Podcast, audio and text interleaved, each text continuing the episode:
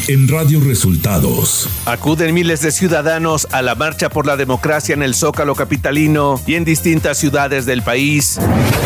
Estados Unidos amenaza con imponer aranceles al acero y aluminio mexicanos. El presidente López Obrador celebra el fin de la huelga de Audi en Puebla. Esto y más en las noticias de hoy. Este es un resumen de noticias de Radio Resultados.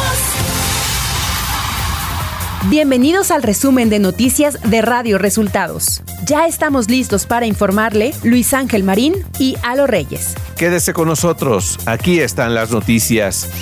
La mañanera. En la conferencia matutina de este lunes, desde el municipio de Oriental Puebla, el presidente López Obrador se refirió a la marcha por la democracia que se llevó a cabo este domingo en el Zócalo y en muchas ciudades del país.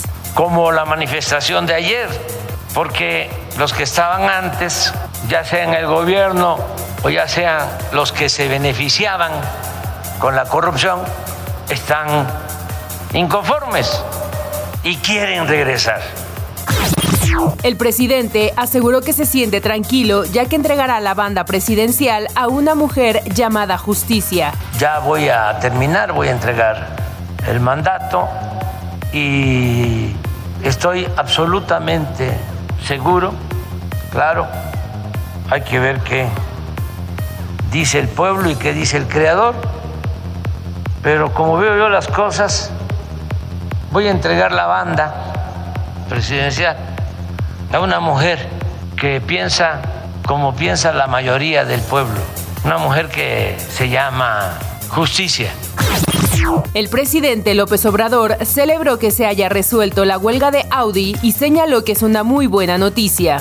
El que se haya resuelto lo de la huelga ayer también de Audi es muy buena noticia porque fueron los trabajadores. Ahora ya no es como antes. Se llevó a cabo aprovecho para recordarlo, una reforma laboral y ahora los líderes no pueden firmar los contratos colectivos sin consulta a los trabajadores. Radio Resultados. Elecciones 2024. Claudia Sheinbaum Pardo hizo este domingo su registro ante el Instituto Nacional Electoral como candidata a la presidencia para las elecciones del 2 de junio por la coalición Sigamos Haciendo Historia, integrada por los partidos Morena, PT y Partido Verde. Ante miles de simpatizantes de la Cuarta Transformación, Sheinbaum expuso 15 principios que serán parte de su proyecto de nación y que ampliará el próximo 1 de marzo en su arranque de campaña en el Zócalo de la Ciudad de México. El próximo primero de marzo presentaré en el Zócalo de la Ciudad de México los puntos de nuestro programa de gobierno que por supuesto incluirán las propuestas dadas a conocer recientemente por nuestro presidente. Además, Claudia Sheinbaum Pardo criticó a los asistentes a la marcha por la democracia en el Zócalo. Que resulta importante, y más aquí en este recinto, señalar la falsedad e hipocresía de aquellos que hablan o marchan por la democracia, cuando en su momento promovieron fraudes electorales. Por medio de un video en sus redes sociales, Xochitl Galvez Ruiz, candidata de la coalición PAN, PRI, PRD, Fuerza y Corazón por México, se refirió a la marcha por la democracia. Mientras México tenga ciudadanos y ciudadanas que salgan a manifestarse para defender su democracia, que ejerzan su derecho a la libre expresión de ideas, no habrá tentación autoritaria que pueda mandar al diablo a nuestras instituciones.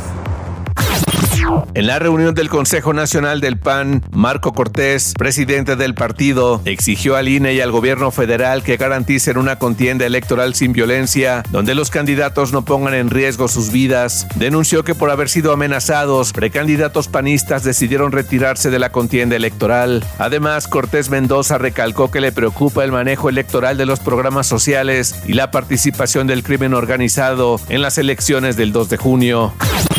La alcaldesa de Cuauhtémoc, Sandra Cuevas, se registró este lunes como candidata del partido Movimiento Ciudadano en la primera fórmula del Senado. También se registró Alejandra Barrales al Senado, pero por representación proporcional por el Partido Naranja. Nacional. Decenas de miles de personas se concentraron este domingo en el Zócalo en la llamada Marcha por la Democracia para exigir voto libre en las elecciones presidenciales del 2 de junio. Los participantes denunciaron el intento del presidente Andrés Manuel López Obrador de orquestar una elección de Estado. Lorenzo Córdoba, expresidente del Instituto Nacional Electoral y orador principal de la manifestación, afirmó que hoy desde el poder quien llegó a ese primer piso por la libre voluntad de la ciudadanía, pretende destruir esa escalera para que nadie más pueda transitarla. Durante su discurso en el Zócalo Capitalino, Lorenzo Córdoba también señaló que habrá tantas manifestaciones para defender la democracia como sean necesarias. En la mayoría de los estados, las concentraciones comenzaron a la par de la capital del país, en la que también se manifestaron a favor de las instituciones democráticas. La Fiscalía General de la República tendrá un plazo de tres días hábiles para informar a un juez federal si ya archivó en definitiva la averiguación previa que inició por la supuesta tortura ejercida contra Mario Aburto, asesino confeso de Luis Donaldo Colosio. De esta forma, los fiscales que llevaban el caso deberán aclarar a más tardar la próxima semana si ya no procederán penalmente contra algún funcionario o exfuncionario por afectar los derechos humanos de Aburto Martínez durante las investigaciones por el magnicidio. México busca hacer historia en los Juegos del Futuro, su primera edición que se llevará a cabo en la ciudad rusa de Kazán de febrero a marzo de 2024 y participarán más de 100 países en 21 disciplinas. Nuestro país está representado por el equipo México Quetzales que junto a jugadores mexicanos con refuerzos internacionales le permitirán pelear por el triunfo en los tres deportes en los que participará, fútbol digital, automovilismo digital y hockey sobre hielo digital. Ciudad de México. El Frente Frío número 35 ocasionó caída de nieve en las zonas altas de la capital del país, principalmente en las alcaldías Tlalpan, Coajimalpa, Tláhuac y Milpa Alta, además de lluvias constantes desde la madrugada del sábado hasta la tarde, reportaron las secretarías del Medio Ambiente y la de Gestión Integral de Riesgos y Protección Civil. En el Ajusco, el acceso fue cerrado a automovilistas y visitantes, pero aún así hubo familias que se las ingeniaron para entrar y disfrutar del espectáculo de esa zona cubierta por nieve Información de los estados.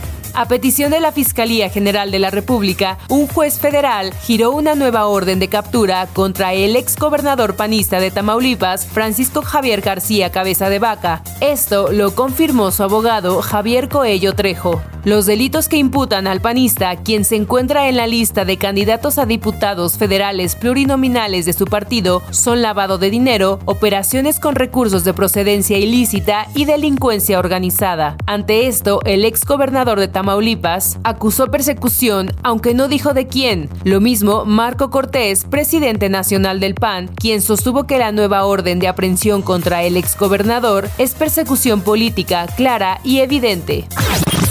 La Fiscalía General del Estado de Veracruz complementó una nueva orden de aprehensión contra Jorge Winklen Ortiz, fiscal estatal en el gobierno de Miguel Ángel Yunes Linares, por su probable responsabilidad en el delito de tortura. Winkler Ortiz fue trasladado del Centro Federal de Readaptación Social 1, el Altiplano, a los juzgados de Pancho Viejo, Veracruz, donde se realizó una audiencia inicial para definir su situación jurídica por hechos de tortura en mayo de 2018, cuando era titular de la Fiscalía Veracruzana.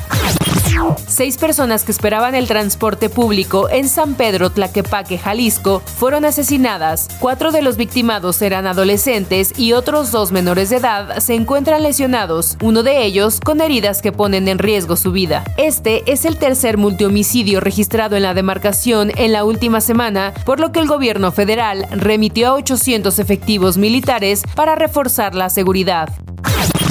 La tarde de este domingo 18 de febrero se registró un ataque armado en una de las zonas más exclusivas de México, teniendo como saldo una persona muerta y dos heridas al interior de un restaurante de un hotel de lujo en el municipio de San Pedro García, en Nuevo León motivo por el cual elementos de diferentes dependencias de seguridad de los tres niveles de gobierno acudieron al lugar de los hechos para iniciar el operativo e investigación correspondiente, por lo que se ubicaron en las afueras del hotel Royal Luxury.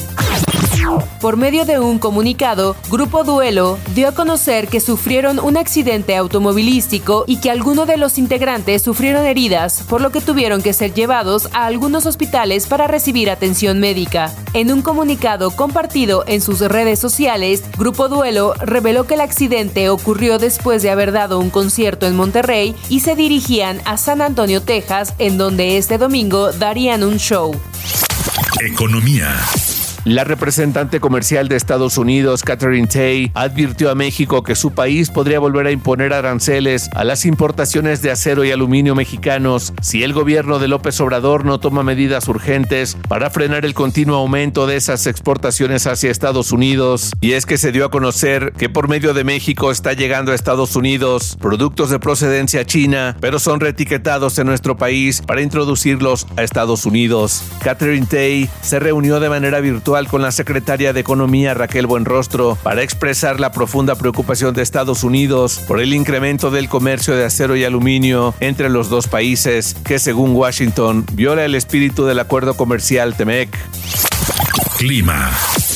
El Servicio Meteorológico Nacional pronostica que para hoy, 19 de febrero, se prevé que el Frente Frío número 35 dejará al territorio nacional. Sin embargo, la masa de aire ártico comenzará a modificar sus características térmicas, propiciando un aumento gradual de las temperaturas vespertinas, pero se mantendrá el ambiente frío a muy frío durante la mañana y la noche sobre zonas altas del noroeste, norte, noreste, centro, oriente y sureste del país. También habrá de componente norte con rachas de viento fuertes a muy fuertes y oleaje elevado en el Istmo y Golfo de Tehuantepec.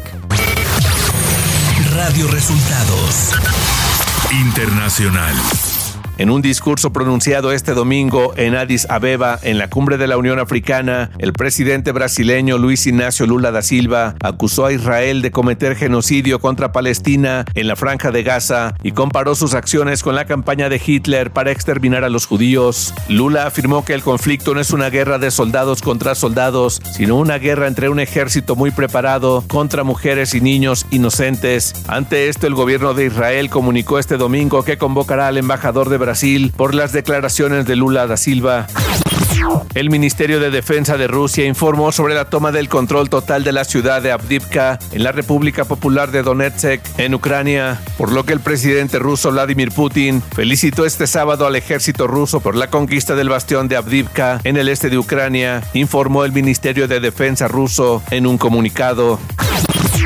El expresidente de Estados Unidos y precandidato republicano Donald Trump anunció este sábado el lanzamiento de una marca de tenis deportivos, esto un día después de que un juez le condenara a pagar 355 millones de dólares por actividades fraudulentas. El republicano apareció por sorpresa en un congreso de tenis en Filadelfia, donde presentó el modelo Nunca te rindas, un calzado dorado con detalles de la bandera estadounidense, la letra T de su apellido, los cuales se venden a un precio de 399 dólares. Y hasta aquí las noticias en el resumen de Radio Resultados. Hemos informado para ustedes Luis Ángel Marín y Alo Reyes. Radio Resultados